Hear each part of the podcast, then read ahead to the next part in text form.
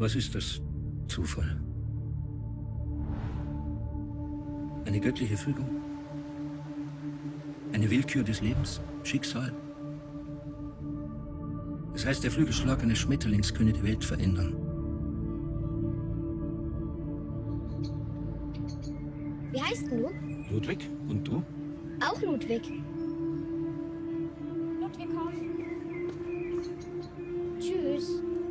Servus, Ludwig.